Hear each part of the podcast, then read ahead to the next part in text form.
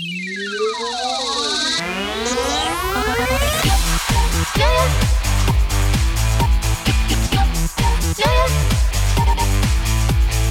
悠，悠悠，本学期知识年不受骗。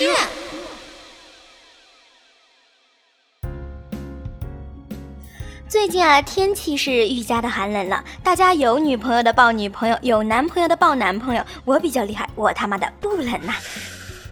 这天气一冷啊，除了虐虐我们这些单身狗之外，一些老寒腿和老腰腿们又开始忧心忡忡了。因为常识告诉我们呐，湿冷的冬季很容易诱发腿痛和腰痛，还好不是肾痛啊。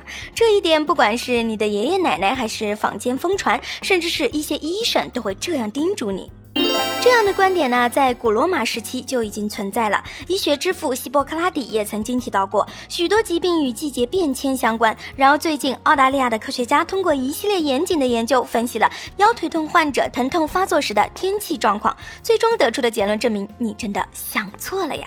想要敢支起来，小耳朵竖起来，下面果壳君并没要来给大家嘚吧嘚了。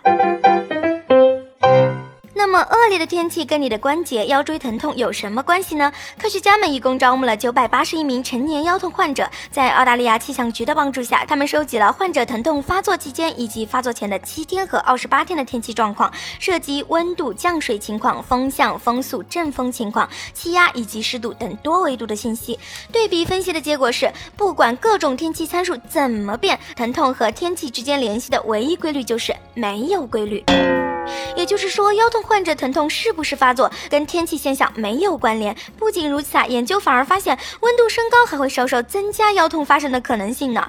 另外啊，几乎是在同一时间，另外一批科学家做了一项关于关节炎疼痛状况和天气关系的研究。同样，这项研究呢，还是得出了一样的结论：寒冷和关节炎什么的并没有什么关系。但肥胖、过度运动、维生素 D 缺乏，却跟骨关节炎的发病有关。还有一些关节啊，是由于免疫系统攻击自身关节组织导致的关节炎，像是类风湿关节炎、僵住性、僵直性脊柱炎等等。至于为什么人们老是会觉得天气冷了关节就会痛呢？研究者认为，这可能是因为精神因素的原因。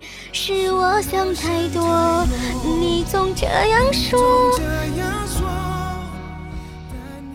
恶劣天气啊，容易导致人们自身负面情绪，疼痛感受的阈值也就会随之降低，这就让人们对恶劣天气发作时的疼痛记忆更深刻，也就更容易忘记阳光明媚的时候同样有过疼痛来袭啊。有了这样的理论支持，我们终于可以反击非要逼你穿秋裤的长辈了。不穿秋裤都是仗着你还年轻，等你老了你就有罪受了。不遭罪，真的只是因为你老了呀。